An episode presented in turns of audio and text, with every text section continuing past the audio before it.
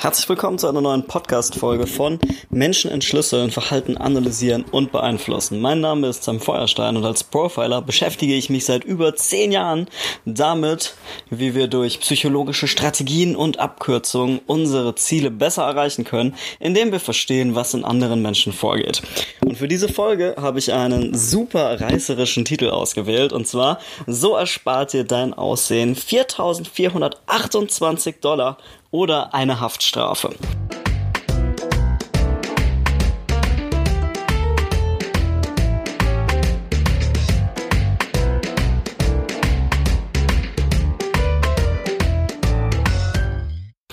Und ja, zuerst möchte ich dich ganz kurz einladen, mal zu überlegen auf einer Skala von 1 bis 10, was glaubst du, wie wichtig ist dein Aussehen? Also wie wichtig ist es, dass du ja dem konventionellen Schönheitsideal entsprichst oder auch nicht? Was glaubst du, was hat das für einen Einfluss in deinem Leben? Was hat das für einen Einfluss auf deine berufliche Situation? Was hat das für einen Einfluss auf deine Beziehung, auf die Menschen, die du in dein Leben ziehst? Und die Frage ist, okay, warum ist das wichtig?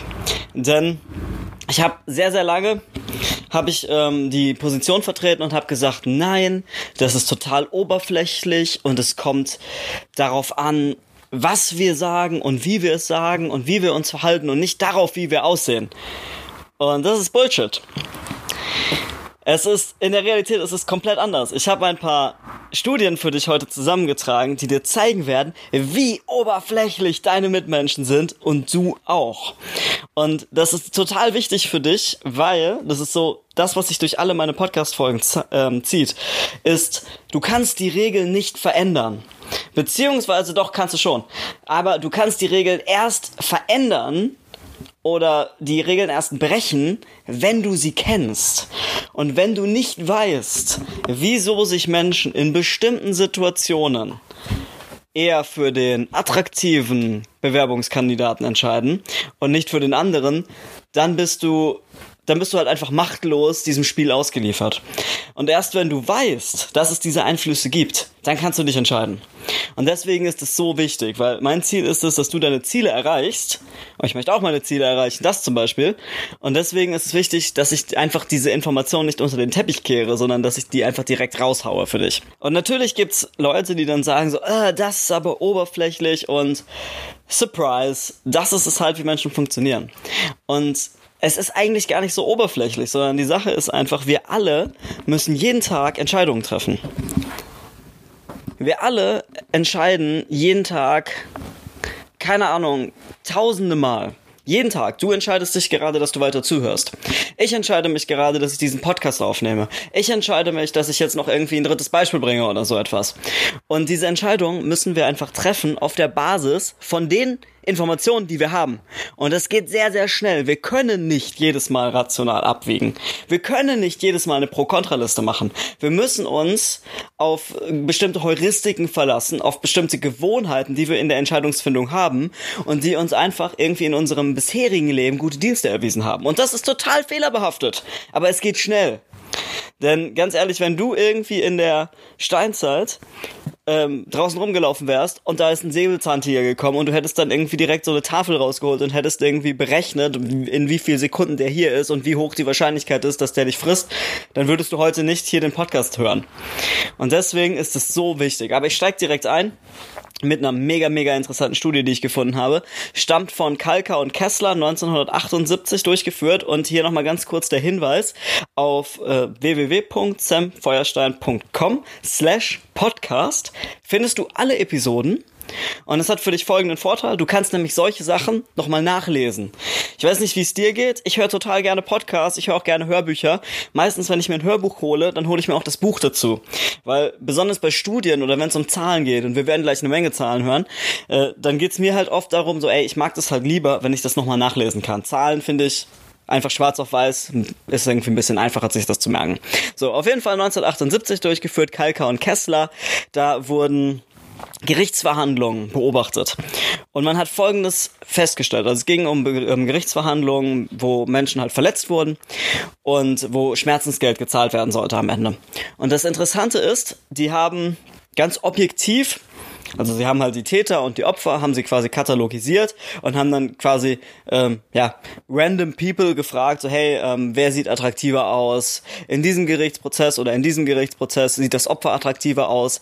Sieht der Täter attraktiver aus? Und dann hast du halt irgendwann so eine, ja, so eine durchschnittliche Meinung. So, du kannst halt sagen, okay, tendenziell die meisten Leute haben gesagt, das Opfer sieht viel attraktiver aus als der Täter und ähm, hier haben die Leute gesagt, der Täter sieht viel attraktiver aus. Das war im ersten Schritt sehr wichtig, weil sie haben danach halt diese verschiedenen Verfahren miteinander verglichen und sie haben ein Verfahren genommen, wo dem Opfer in etwa das gleiche angetan wurde, also die Schwere der Tat vergleichbar war und dann haben sie verschiedene Verfahren verglichen, in denen einmal der Täter deutlich attraktiver war als das Opfer und in denen das Opfer attraktiver war als der Täter und haben dann halt dadurch, dass die Tat auch vergleichbar war, konnten sie dann halt wirklich den Unterschied quasi raus extrahieren, ähm, wer jetzt, also warum der Richter sich jetzt so oder so entschieden hat. Und sie, ihnen ist aufgefallen, dass wenn das Opfer besser aussah, dann betrug das Schmerzensgeld durchschnittlich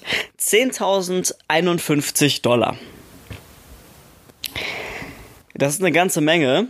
Ich weiß allerdings nicht, was der Täter gemacht hat. Ähm, für manche Vergehen könnte ich mir vorstellen, wäre mir das nicht genug. Ist aber jetzt auch nicht Teil dieses Pod äh, Thema dieses Podcasts. Viel wichtiger ist, sah der Täter besser aus, wurde er durchschnittlich nur zu 5.623 US-Dollar Schmerzensgeld verurteilt. Bam! Das heißt, also klar, das ist sowieso gemittelt, deswegen sind die Zahlen halt auch so krumm, weil es geht um Durchschnittswerte.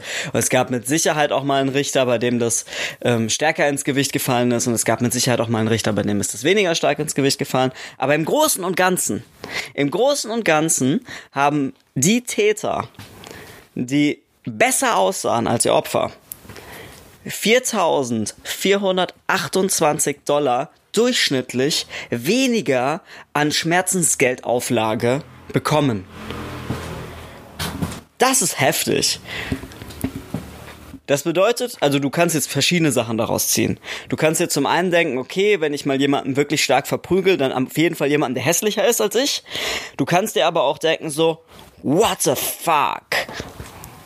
Das ist gruselig das zeigt halt, also das wird nicht der einzige Podcast sein, in dem diese Erkenntnis durchkommt, aber es zeigt, dass auch Menschen, deren Job es ist, sich von objektiven Faktoren leiten zu lassen und sich nicht durch Sachen beeinflussen zu lassen, die eigentlich nichts mit der Sache zu tun haben. Selbst diese Menschen selbst wenn das ihr Job ist, sind extrem anfällig dafür, beeinflusst zu werden von irgendwelchen Faktoren, die nichts mit der Sache zu tun haben. Und deswegen ist dieser Podcast so wichtig. Weil erst, wenn man das weiß, kann man das hinterfragen. Und ich habe noch ein bisschen weiter gesucht. Ich habe noch eine zweite Studie gefunden aus dem Jahr 1980, durchgeführt von Stewart. Und der hat es ähnlich gemacht. Er hat sich auch attraktivere Angeklagte in Gerichtsprozessen angeschaut und welche, die weniger attraktiv waren. Und er ist zu einem ähnlichen Ergebnis gekommen, nämlich, dass die attraktiveren Angeklagten zu signifikant geringeren Strafen verurteilt wurden als die nicht attraktiven. Also sagen wir einfach mal, die hübschen wurden total sanfter verurteilt als die hässlichen. Und es ging sogar so weit, dass attraktive Angeklagte vor Gericht doppelt so häufig nicht ins Gefängnis mussten. Das bedeutet, dass also ich meine, ich habe es ja schon immer gesagt, ich bin zu hübsch für den Knast. Es bedeutet, dass wenn du hässlich bist, um das jetzt mal ganz platt zu sagen, wenn du hässlich bist, ist die Wahrscheinlichkeit, dass du für ein Vergehen inhaftiert wirst, doppelt so hoch, als sie wäre, wenn du nicht hässlich wärst. Und das tut mir jetzt, also ich, oh Gott, das, das klingt jetzt so gemein. Nein, ich sag's jetzt nicht. Nein, also was ich sagen will ist, hässlich liegt ja sowieso, hässlich und hübsch, das liegt ja sowieso im Auge des Betrachters. Also, ähm, bevor das jetzt hier zu oberflächlich wird, wollte ich da gleich auch noch mal ganz kurz drauf eingehen. Aber das Krasse ist, äh, es haben halt sehr viele Leute in diesem Bereich geforscht. Und es ist 1968 eine Studie durchgeführt worden von Kurzberg, Saffer und Caviar. Und das fand ich, das fand ich wirklich das aller, aller interessanteste. Ähm, weil man kann jetzt, man kann ja halt immer nach der Ursache gucken. Man kann jetzt überlegen, okay, wenn jemand vor Gericht sitzt und ähm, er ist in irgendeiner Form vielleicht entstellt oder so, er hat eine gruselige Narbe im Gesicht oder äh, was auch immer, dann ist es menschlich. Also ich sage nicht, dass es richtig ist. Ich sage auch nicht, dass man das schönreden muss, aber ganz objektiv ist es halt erstmal menschlich, dass eine Person uns Angst macht. Vielleicht auch nur unterbewusst. Wir haben gar keinen Grund dafür, Angst davor zu haben, dass jemand in Handschellen vor uns sitzt, wenn man den jetzt verurteilt. So, der Typ, der keine Narbe im Gesicht hat, kann genauso gefährlich sein, wie der Typ, der eine riesige Narbe im Gesicht hat. Das heißt nicht, dass, dass der Richter jetzt mehr Angst davor haben muss, dass der irgendwann zurückkommt und ihm die Autoreifen aufschlitzt oder Schlimmeres tut. Das Ding ist aber, dass diese Angst so tief in uns verwurzelt ist, dass wir halt viel stärker dazu neigen, Menschen, die auf uns bedrohlich wirken durch ihr Äußeres, halt auch als gefährlicher einzustufen. Und das ist, ähm, das ist das Krasse an dieser Studie, die jetzt kommt, also die aus dem Jahr 1968 von ähm, Kurzberg, Safa und Caviar. Und zwar haben die sich Häftlinge angeschaut in einer ähm, Justizvollzugsanstalt einfach. Und diese Menschen hatten alle etwas gemeinsam, die waren alle in irgendeiner Form entstellt. Also vielleicht durch äh, eine Narbe oder durch whatever. Ist auch egal. Sie waren auf jeden Fall irgendwie entstellt. Und dann hat man, wie man das halt so macht in der Wissenschaft, man hat zwei Gruppen gebildet. Die, ähm, die Testgruppe und die Kontrollgruppe. Die hatten alle ähnliche Entstellungen. Und die Testgruppe wurde dann einer Schönheitsoperation unterzogen. Also plastische Chirurgie. Man hat dann halt gesagt, so, oh, guck mal, hier deine Nase, die ist irgendwie, keine Ahnung, total zertrümmert von der letzten Schlägerei. Wir richten das wieder. Oder du hast ein Auge verloren, weißt du was? Wir machen da einfach wieder eins rein. Und danach hat man halt geguckt, okay, cool, wir haben jetzt die Testgruppe, die wurden alle operiert. Und wir haben die Kontrollgruppe. Die wurden nicht operiert, waren aber in etwa so entstellt wie die Testgruppe vor dem Eingriff. Und dann sind die, haben die alle die gleichen äh, Soziali ähm, Resozialisierungsmaßnahmen bekommen. Also die haben irgendwie eine Therapie gemacht, Gespräche, äh, wurden irgendwie wieder in den Alltag integriert, was man da halt so macht. Ich weiß nicht, was man 1968 gemacht hat, wahrscheinlich weniger als heute. Auf jeden Fall hat man irgendwas gemacht. Und danach hat man geguckt, okay, wer von denen wird denn jetzt, nachdem sie wieder frei sind, wer wird wieder rückfällig? Oder wie schnell werden die Leute rückfällig? Und das wirklich Interessante daran ist, dass man dann festgestellt hat, dass diese Testgruppe, die operiert waren, also die halt danach einfach nicht mehr entstellt ausgesehen haben, signifikant weniger reinhaftiert wurden. Und man hat sich halt gefragt, okay, woran kann das liegen? Und die naheliegende Erklärung dazu ist zum Beispiel, man kann sagen, okay, cool, wahrscheinlich haben die einfach bessere Chancen jetzt gehabt. Also der kommt jetzt aus dem, also du hast jetzt irgendwie zwei, zwei Jungs, die kommen aus dem Knast und der eine hat eine riesige Narbe, die durch sein ganzes Gesicht geht und der andere halt nicht. Und dann ist natürlich die Wahrscheinlichkeit, dass der mit der riesigen Narbe, die durch sein ganzes Gesicht geht, der hat es schwieriger, einen richtigen Job zu finden. Der hat es auch schwerer, eine Wohnung zu finden. Der hat es auch schwerer, neue Menschen kennenzulernen, die nicht kriminell sind. Also die er halt, die er halt nicht von früher kannte. Und dann ist natürlich die Wahrscheinlichkeit höher, dass er einfach wieder sein altes Leben aufnimmt, weil er hat halt keinen Job gefunden. Okay, er wird wieder kriminell. Er ähm, stellt fest, dass immer wenn er neue Menschen kennenlernen möchte oder so, dann sind die ja halt total abgeschreckt von seiner riesigen Narbe. Naja gut, was macht er? Er nimmt halt wieder Kontakt zu seinen alten Homies auf und so weiter. Da kann man natürlich sagen, okay, cool, diejenigen, die diese Operation bekommen haben, die haben es einfach einfacher gehabt, jetzt wieder ins, ähm, ins normale Leben zu starten.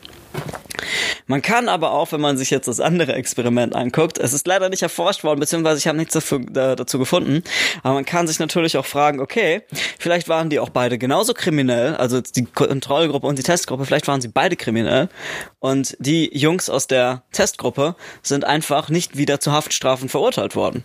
Das ist ziemlich krass, aber es geht noch weiter. Es geht noch weiter. Ähm, denn 1976 haben Efron und Patterson äh, sich die kanadische Präsidentschaftswahl angeschaut. Und ihnen ist aufgefallen, dass attraktive Kandidaten bei dieser Präsidentschaftswahl 2,5 mal so viele Stimmen bekommen wie weniger attraktive Kandidaten. Und das Krasse ist, dass sie danach halt die Wähler auch befragt haben, haben gefragt, so, ja, warum wählen sie jetzt den und nicht den? Und es ist halt rausgekommen, dass 73 Prozent der Wähler, die waren halt total davon überzeugt, dass das Aussehen der Kandidaten überhaupt nichts damit zu tun hatte, warum die den jetzt gewählt haben. Und nur 14% haben gesagt, dass sie es halt nicht grundsätzlich ausschließen können, dass sie durch das Aussehen beeinflusst wurden. Und das ist das Krasse an solchen Sachen. Deswegen erzähle ich das halt auch immer wieder im Podcast. Äh, das Ding ist, in der Regel weißt du nicht, dass du beeinflusst wirst. Es gibt so viele Experimente dazu. Es gibt so viele Experimente, die zeigen, dass Menschen durch Sachen beeinflusst werden und die werden danach niemals auf die Idee gekommen, dass sie dadurch beeinflusst wurden. Uns ist das nicht bewusst. Ich meine, jetzt lacht der Deutsche und sagt, als ob die Angela Merkel wegen ihres Aussehens gewählt wurde. Und es gibt tatsächlich Studien, die sagen, dass die Angela Merkel tatsächlich wegen ihres Aussehens gewählt wurde. Und das mit Sicherheit nicht, weil sie der, dem, dem Idealen, dem aktuellen Schönheitsideal so sehr entsprechen würde, sondern weil sie mit ihrem Aussehen natürlich etwas kommuniziert. Sie kommuniziert damit bestimmte politische Werte. Das passt jetzt nicht ganz in diese Folge, deswegen behandeln wir das mal in der eigenen und ich mache weiter im, ja, im Text mit meinen Studien. Ich habe noch eine, ich habe noch eine und dann gehen wir an die Deutung. Und das ist die von ähm, Hammermash and Biddle aus dem Jahr 1994. Und das ist eigentlich relativ schnell zusammengefasst. Die haben sich nämlich einfach angeschaut, wie viel die Leute verdienen. Und ihnen ist aufgefallen, dass Menschen, die attraktiver sind, 12 bis 14 Prozent mehr verdienen in einer in einer vergleichbaren Position verdienen sie 12 bis 14 Prozent mehr als ihre weniger attraktiven Kollegen. Also wenn du denselben Job zu vergeben hast und du stellst zwei Leute ein und der eine ist hässlich wie, der wie die Nacht und der andere sieht eigentlich ziemlich gut aus, dann ist die Wahrscheinlichkeit da, dass der besser aussehende 12 bis 14 Prozent mehr verdient als der andere. Und das ist auch ziemlich krass, das hat aber verschiedene Gründe und das ähm, würde jetzt, das würde jetzt halt mega weit gehen, das alles zu, zu deuten. So, ich meine natürlich, das eine ist, gut, wir werden durch gutes Aussehen beeinflusst, ähm, wir geben Menschen, die wir trauen Menschen, die gut aussehen, mehr zu. Das ist der sogenannte Halo-Effekt, da sage ich gleich noch kurz was zu. Äh, was mir persönlich aber als erstes in den Sinn gekommen ist, als ich das gelesen habe. Und das ist jetzt super unwissenschaftlich und nur meine persönliche Deutung. Also es kann sein, dass Studien was anderes ergeben haben. Ich kenne sie noch nicht dann. Ähm, aber das Ding ist, wenn du halt gut aussiehst, hast du ein anderes Selbst, äh, du, du hast, du strahlst ein anderes Selbstvertrauen aus. Weil du es ja gewohnt bist, dass du viele Dinge bekommst, weil du gut aussiehst. Ich kenne das halt von früher, ähm, aus der Schule, es gab halt diese Typen, so dieser typische Sportler, die waren groß, breit gebaut, hatten Lächeln wie aus der Zahnpasta-Packung, äh, aus der Zahnpasta-Werbung. Und die haben, die sind unheimlich gut durchs Leben gekommen mit vielen Sachen. Und nicht unbedingt, weil die super intelligent waren oder ähm, also viele von denen waren mit Sicherheit auch sehr intelligent so, ne? Aber das ist nicht der Faktor. Ähm, und auch nicht, weil die jetzt irgendwie, keine Ahnung, viele andere äh, irgendwas anderes Besonderes hatten, sondern einfach, weil die durch ihr Aussehen häufig schon ein bestimmtes Selbstvertrauen ausgebildet haben, weil das ist halt so eine Verkettung. Du bist im Kindergarten schon das hübscheste Kind und die Erzieherin kann dir halt viele Wünsche nicht abschlagen, die sie anderen Kindern abgeschlagen hätte und daraus schöpfst du einfach ein sehr hohes Selbstwertgefühl.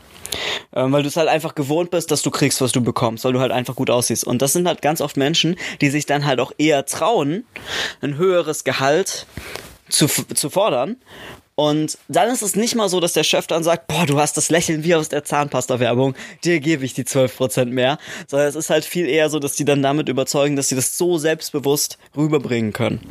Das ist das Krasse. Das zweite ist der sogenannte Halo-Effekt. Der Halo-Effekt, ähm, ja, besagt halt einfach, dass wir, dass wir Dingen, äh, oder beziehungsweise, dass wir Menschen, wenn eine Eigenschaft besonders positiv heraussticht, zum Beispiel das Aussehen oder irgendetwas anderes, dann trauen wir denen auch andere Eigenschaften zu andere positive Eigenschaften. Also wir sehen zum Beispiel, okay, cool, boah, der hat, ähm, der hat ein Lächeln wie aus der Zahnpasta-Werbung. Und dann denkst du, so unterbewusst denkst du halt so, boah, dann ist der bestimmt auch, keine Ahnung, besonders charmant, besonders höflich, besonders dies oder das. Und wir neigen dann halt einfach dazu, dass wir äh, negative Sachen so ein bisschen aus blenden und dass wir halt positive Sachen stärker wahrnehmen. Wer das ziemlich geil macht, ist Apple. Bei, App, bei Apple ist es so, dass die sich in der Regel immer auf ein Produkt gerade in ihrer Marketingstrategie konzentrieren. So die letzten Jahre war es ähm, das iPhone vor allem. Und dieses iPhone überstrahlt die ganze Produktpalette. Also Halo heißt der Heiligenschein. Das iPhone überstrahlt die ganze Produktpalette. Du kaufst ein iPhone, weil das Marketing ist aufs iPhone gerichtet. Und dann stellst du fest, boah, das iPhone ist ein geiles Gerät. Und dann ist eine relativ hohe Wahrscheinlichkeit, dass du dir als nächstes dann zum Beispiel ein MacBook kaufst. Oder dass du dir als nächstes ein iPad kaufst. Oder dass du dir als nächstes halt dann keine Smartwatch von Samsung oder so kaufst, sondern du kaufst dir dann halt als nächstes eine Apple Watch. Und es liegt einfach daran, dass die dich quasi mit dem ersten Produkt in ihr Universum gezogen haben. Das erste Produkt hat die ganze, ähm, die ganze Palette überstrahlt und du bist mit dem ersten Produkt so zufrieden, dass du diese ganzen positiven Eigenschaften auf andere Produkte überträgst. So, wir haben jetzt 20 Minuten und deswegen möchte ich dir noch eine ganz kurze Story erzählen. Und den Rest von dieser Deutung erfährst du dann in der nächsten Podcast-Folge. Da mache ich gleich noch einen richtig geilen Cliffhanger. Aber auf jeden Fall, die Story muss ich dir noch erzählen. Ähm, was mir nämlich sehr wichtig ist, immer wenn ich über Aussehen spreche, dann, dann kriege ich halt immer sehr viel Kritik. Um, überhaupt, wenn du über Beeinflussung und Manipulation und sowas sprichst, kriegst du sowieso viel Kritik, so, das ist eh klar. Aber wenn ich über Aussehen spreche, dann sind die Leute immer noch so ein bisschen, ja, so, so ein bisschen abgewandter. Und das Ding ist nämlich, dass viele halt dann direkt sagen so, ja, da kann ich doch nichts für und die inneren Werte zählen und so weiter und das stimmt auf jeden Fall, natürlich. Das Ding ist aber, dass halt viele Menschen etwas vergessen. Und zwar, Aussehen ist bestimmt durch zwei Faktoren. Der erste Faktor ist, was kannst du nicht ändern? Und es gibt Dinge, die kannst du nicht ändern. Du kannst nicht ändern, wie groß du bist, du kannst nicht ändern, ähm, welche Augenfarbe du hast, du kannst nicht ändern, keine Ahnung, äh, was für Gesichtszüge du hast. Okay, ich meine, gut, plastische Chirurgie kann vieles, aber im Großen und Ganzen kannst du halt viele Sachen, die dir angeboren sind, kannst du halt nicht ändern. Der zweite Faktor sind die Dinge, die du ändern kannst. Und ich hatte sowieso immer schon ein Gefühl und habe gesagt, so ja, ne, aber eigentlich, ganz ehrlich, das, was du ändern kannst, das überwiegt doch. Das, das überwiegt doch eindeutig. Du kannst ändern, was du anziehst. Du kannst ändern, was für eine Körpersprache du hast. Das ist alles noch Aussehen für mich, weil das ist das, was wir optisch als erstes wahrnehmen. Du kannst ändern, was für eine Körpersprache du hast. Du kannst ändern, ähm, was für eine Haarfarbe du hast. Du kannst dir die Haare färben. Wenn du mit deiner Haarfarbe absolut unzufrieden bist, du kannst dir die Haare färben. Du kannst farbige Kontaktlinsen tragen, wenn du sagst, ich habe die hässlichste Augenfarbe. Du kannst ähm, es gibt immer noch Dinge, die kannst du nicht ändern, klar. Ich meine, gut, wenn du mit deiner Größe nicht zufrieden bist, dann kannst du halt äh, vielleicht mit einem mit einem anderen Schuh oder so zwei Zentimeter rausholen. Oder wenn du sagst, ich bin zu groß, dann ziehst du halt extra flache Schuhe an, kannst du vielleicht optisch auch ein bisschen was rausholen oder so, ne? Da kannst du wirklich nicht viel ändern. Aber an den, aber wirklich an den allermeisten Sachen kannst du etwas ändern. Und das überwiegt. Und ich hatte früher immer so das Gefühl, so, okay, cool, das muss überwiegen. Und ich habe jetzt eine Story, die zeigt dir, dass es überwiegt. Und zwar bin ich ähm, letztes Jahr, ich glaube im November oder so, ich war ein paar Monate in Asien und bin dann mit ähm, Swiss zurück nach Paris geflogen. Und zwar Bangkok nach Zürich und dann musste ich umsteigen, um nach Paris zu fliegen. So, und ey, Du bist monatelang in Asien, du wohnst im, am Strand in einer Villa und ähm, ich habe nur eine Badehose getrunken, getragen. Ich habe sowieso, ich habe nur Hand, wenn ich, ich bin 2018 bin ich 50 Mal geflogen und ich glaube, ich habe dreimal Gepäck aufgegeben. Sonst mache ich alles mit Handgepäck. Und ich hatte halt, wie gesagt, ich hatte halt monatelang Asien. Ich hatte genau zwei, also ich hatte zwei ähm, Gepäckstücke. Das eine war meine Reisetasche, wo halt wirklich nur so Badehose und sowas drin war. Und das zweite war ein Kleidersack, wo ich noch einen Anzug dabei hatte, weil ich mir gedacht habe, okay, vielleicht brauchst du den irgendwann in Asien. Ähm, ich bin dann zurückgeflogen von Bangkok nach Zürich. Okay, komm, du trägst jetzt monatelang trägst du eine Badehose, jeden Tag. Und ich stand noch, ähm, also ich bin dann halt morgens vom Hotel, du brauchst irgendwie vom Bangkok Innenstadt bis zum Flughafen brauchst du eine Stunde, anderthalb, je nach Verkehr mit dem Taxi. Und ich saß im Taxi und ich hatte natürlich meine kurze Hose an und ich dachte mir so, oh nee, soll ich mich gleich wirklich am Flughafen umziehen? Nein, ich habe da keinen Bock drauf. Ey, zwölf Stunden Flug. Ich werde jetzt keine Jeans anziehen. Beziehungsweise ich hatte gar keine Jeans dabei. Ich werde jetzt keinen äh, keinen Anzug anziehen. So, ich sitze also im Flugzeug, alles gut. Ähm, wir kommen an in, Bank, äh, in, in Zürich und ich hatte irgendwie drei oder vier Stunden Umsteigezeit. So, es war inzwischen, es war glaube ich abends irgendwann. Ähm, in Bangkok wäre es, glaube ich, irgendwie zwei oder drei Uhr nachts gewesen. Wir kommen in Zürich an, gehen in die ähm, Star Alliance äh, Business Class Lounge. Richtig geile Lounge an der Stelle in Zürich. Ähm, und also über zwei Ebenen so und sowas und du hast noch niemals gesehen, wie sehr Menschen hassen können, bevor du in kurzer Hose in die Business Class Lounge in Zürich gegangen bist. Ich hatte also eine kurze Hose, es war November. Es war fucking November. Wir waren immer noch im International Terminal. Es war fucking November.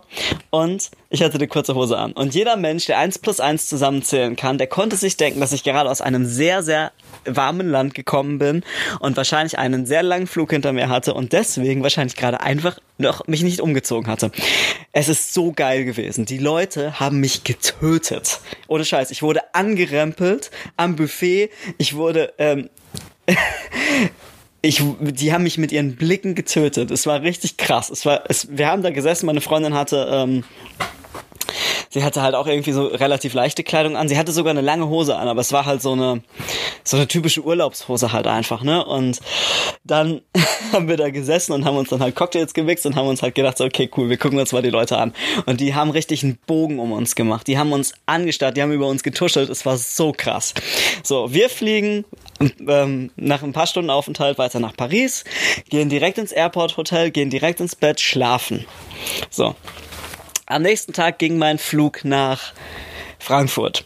Ich stehe also in Paris auf und ich denke mir, okay, cool, ich gucke aus dem Fenster, ich denke mir so, ey, fuck it. Es war irgendwie, I don't know, ähm, 10 Grad oder so höchstens. Dann habe ich gesagt, okay, jetzt offiziell, jetzt offiziell sind wir wieder in Europa. Ich muss mir jetzt einen Anzug anziehen. Ich habe dann äh, meinen Anzug rausgeholt, habe den angezogen, ähm, hab dann gedacht so komm hier äh, Hotel wir haben nichts mehr zu tun wir gehen jetzt wir gehen jetzt zum Flughafen und setzen uns in die Lounge und diesmal war es aber so dass ich Gepäck aufgeben musste weil ähm, wir hatten ich weiß gar nicht mehr wieso äh, aus irgendeinem Grund ich glaube, wir hatten noch irgendwo Flüssigkeiten gekauft, die wir aber schon ausgepackt hatten. Auf jeden Fall mussten wir dann Gepäck aufgeben. Und wir hatten zwei Koffer und dann haben wir halt gesagt, ey, guck mal, ähm, wir haben einen Tarif mit Gepäck gebucht und mit dem Vielfliegerstatus konntest du halt noch ein zweites Gepäckstück aufgeben. Kein, irgendwie so war es halt so. Und ich habe mich dann halt, wollte dann halt zum Gepäckschalter und wollte Gepäck aufgeben. Und ich hatte diesen Anzug gerade. Meine Freundin war halt schon abgehauen und äh, war die Longshots checken. Und ich stehe also in der, in der Schlange und vor mir war eine chinesische Großfamilie. Es war total geil. Vor mir, ich weiß nicht, wie viele es waren vielleicht war es auch eine Reisegruppe oder so, aber es waren bestimmt 50 Chinesen vor mir, die alle mindestens vier Koffer hatten und es war genau ein Check-in-Schalter auf. Und ich hatte auch Gepäck. Und dann irgendwann stellten sich halt noch andere Leute an und sowas und es kamen noch mehr Chinesen und äh, andere Menschen, die alle ganz viel Gepäck hatten. Und es war genau ein Check-in-Schalter auf, der Echo-Schalter. Ich hätte mich sogar noch am, ich hätte mich sogar am Business-Class-Schalter anstellen dürfen. Aber er war halt nicht auf. So, ich stehe also in der Schlange und irgendwann kommt eine Frau auf mich zu und spricht mich auf Französisch an und erklärt mir irgendwie, Monsieur, wir haben den Business-Class-Schalter eröffnet, Sie können sich da anstellen. Und ich dachte nur so, what the fuck ist das geil? Sie konnte nicht wissen, dass ich das sowieso gedurft hätte. Ich stand ja in der Echo-Schlange. Sie konnte nicht wissen, dass ich prinzipiell die Berechtigung gehabt hätte, mich an dem anderen Schalter anzustellen. Sie hätte mich einfach aus dieser Schlange rausgeholt und mir gesagt, ich soll mich an dem anderen Schalter anstellen, damit ich nicht so lange warten muss, weil ich den Anzug anhatte. Und das ist mit Sicherheit kein Glück. Also es standen halt auch noch dann später noch ein paar andere ähm, äh, Menschen da, die halt nicht so viele Koffer hatten. Also man hätte jetzt noch nicht mal sagen können, so hey, äh, es liegt jetzt daran, dass wir nicht die ganze chinesische Reisegruppe darüber holen wollen oder so, sondern es lag eindeutig an diesem einen Faktor, der sich verändert hatte. Und wenn man diese zwei Erlebnisse miteinander vergleicht, erstens in der Business Class Lounge, wo ich ja sogar offensichtlich die Berechtigung hatte, da zu sitzen, sonst wäre ich ja nicht drin gewesen. Und ich, ich wurde so richtig wie der letzte Dreck behandelt, als ich die kurze Hose anhatte. Und dann das andere Erlebnis am Echo-Schalter, wo niemand wissen konnte, welche Berechtigung ich hatte oder nicht. Und ich, ich wurde aus der Schlange rausgeholt und zum Business Class Schalter gebracht, weil ich den Anzug anhatte. Und diese Story erzähle ich dir aus einem ganz simplen Grund. Ich erzähle sie dir, weil sie alles entkräftigt, was man darüber sagt, ja, Aussehen ist aber nicht wichtig. Und ähm, alles darüber entkräftigt, ja, ich kann aber nichts ändern an meinem Aussehen, weil alles, was ich geändert habe, war, dass ich eine kurze Hose gegen einen Anzug getauscht habe. Und sonst war ich noch genau der gleiche Typ. Ich sah sogar ziemlich unausgeschlafen aus.